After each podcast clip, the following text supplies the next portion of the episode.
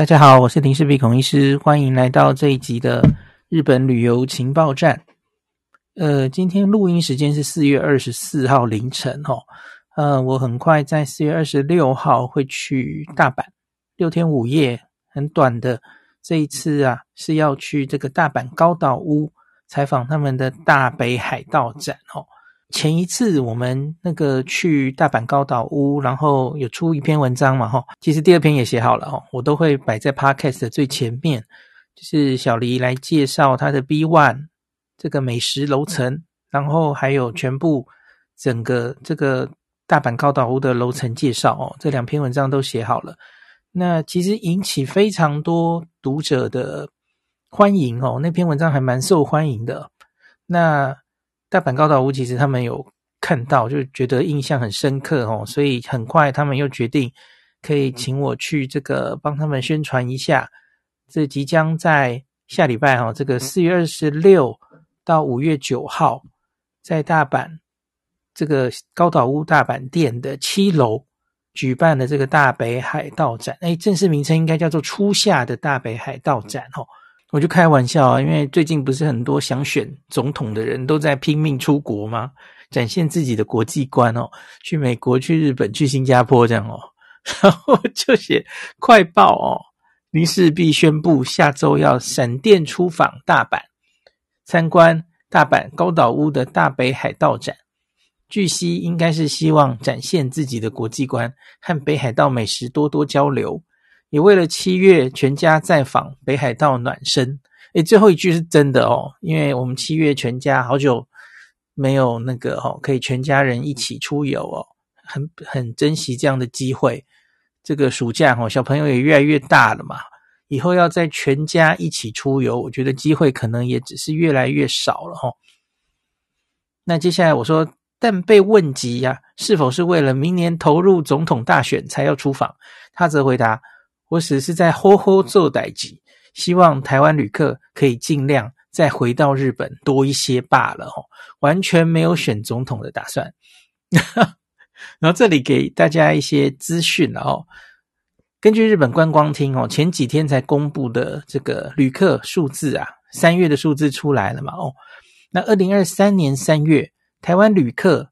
这个。跟四年前这个二零一九年疫情前的三月，四年前的同期相比呀，我们已经回到四年前的七成的旅客啊，七成左右哦。那其他的国家，韩国还是第一名，然后韩国在疫情后一直都是去日本玩的人的第一名啊，而且赢我们蛮多的哦。韩国是回去了八成，那香港只以。它绝对人数没有那么多，可是它其实也回到了疫情前的八成五啊，哦，七成、八成、八成五，哦，那很显然台湾应该还有进步的空间了，哈。那这个进步可能跟很多因素有关嘛，很多人就觉得现在机票还是很贵啊，那最近住宿也变贵啦，啊，所以可能还没有办法跟疫情前这样子说来就来，哦。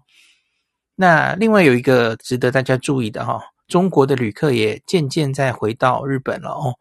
因为他最近什么疫苗政策什么也开始在放宽嘛哦，那我们大家都知道五月八号之后，整个这个边境检疫是等于是取消了嘛哦，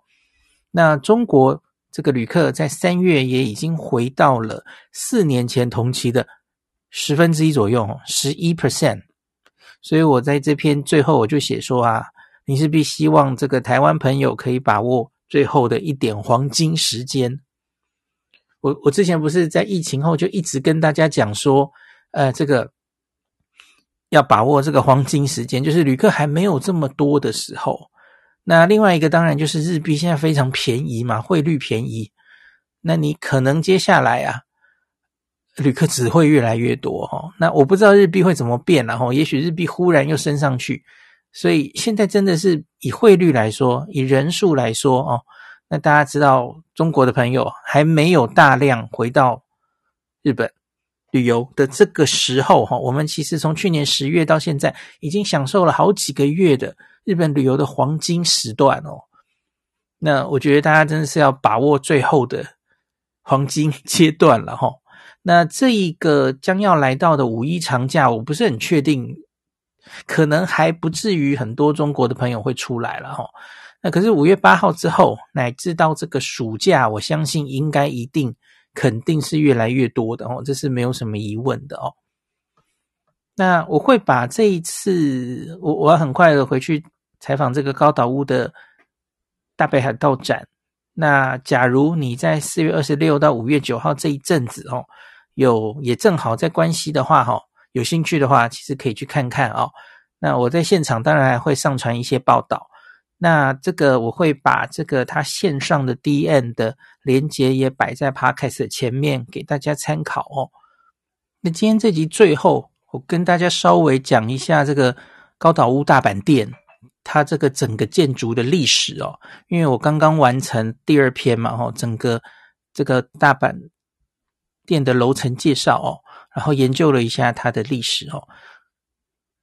高岛屋大阪店这个百货公司，因为它其实就在这个南海电铁的南海大楼中哦，它跟这个南海的难波站哦是直接连接的哦，所以这交通是非常方便哦，地理位置非常好。去大阪玩的话，然后你是不太可能没有经过这个地方。那特别是大家知道，从这个关西机场来到大阪，一部分的人可能是坐哈鲁卡，然后 JR 的哈，也有一些人会坐南海电铁进市区嘛哦。那他来到这个大阪的第一站，可能就是南海南波站这附近了哈。高岛屋大阪店这个建筑哈，楼高九层楼哦，那其实它历史很悠久哦。它是在一九三二年昭和七年就开店了哦，你看它这个已经超过九十年哦，再再一会儿它就要百年的建筑了哦。它刚刚开业的时候，它被称为这个高岛屋的南海店哦，那因为它就是在南海电铁的南波站之内嘛哦，南海大楼哦，南海贝路顶。那到了一九三九年哦，开业这个七年之后，那它原本。这个高岛屋那个时候是有一个大阪店的哈，它是开在这个长觉桥筋那里哈。那可是那一间闭店了。那之后南海店就被改名为大阪店哦，高岛屋大阪店。那一直沿用到今天。那这一栋南海大楼哈，它可以说是在大阪市街的南边的玄关，南海电铁南波车站。那它也在大阪市最重要的大街，大家应该都知道玉堂町嘛哈。玉堂町这条南北的大街的最南端哦，那他是建筑师，这个是大阪出身的建筑师久野节所设计的，那是很有名的大林组施工的哦。这个维基百科上写哦，据称这是日本第一间有这个冷暖气的百货公司诶哦，历史悠久哦。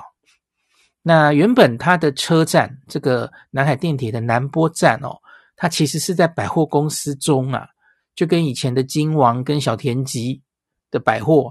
呃，日本有一阵时间还蛮流行这样的嘛，吼，它就在百货公司里面。那可是，在一九七零年到一九八零年代，哈，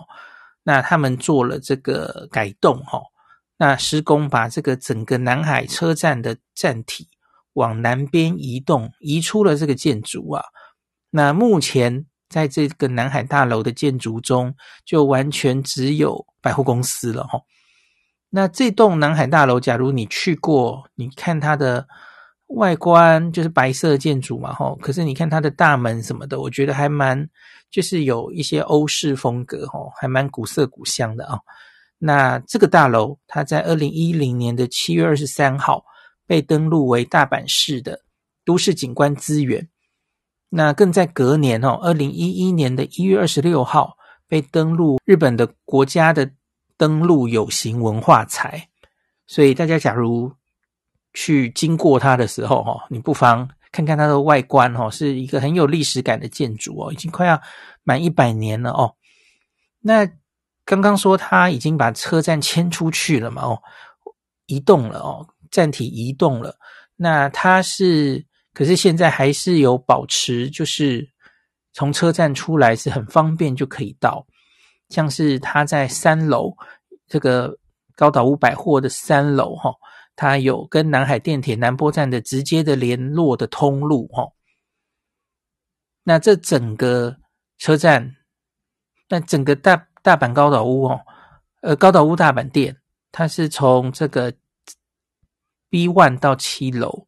那最上面的七到九楼，它是高楼餐厅的楼层，然后那么把 Dining Maison 这次我要去参观的这个大北海道展是在七楼展示哦，那大家请期待我月底到现场的报道。那今天就讲到这里，感谢您收听今天林氏璧孔医师的日本旅游情报站。疫情后的时代，孔医师回到旅游部落客林氏璧的身份，致力于推广安全安心的日本旅游，随时为您送上最新的日本旅游资讯。如果你觉得这个节目对你有帮助，喜欢的话，欢迎你推荐给身边的朋友，或是在 Apple Podcast 上面留下评价，也可以留言五星评价，好像每天都可以留哦。行有余力的话，欢迎您赞助林氏璧孔医师喝杯咖啡。如果你想看到更多林氏璧发的日本旅游资讯，欢迎你加入脸书上的日本自助旅游中毒者粉丝专页，或是我也有 LINE 的官方账号 Telegram、Instagram，这些连接都在 Podcast 前面我的电子名片里，可以在一个页面就看到我所有的发声管道，都欢迎您加入。那我们就下一集再见喽。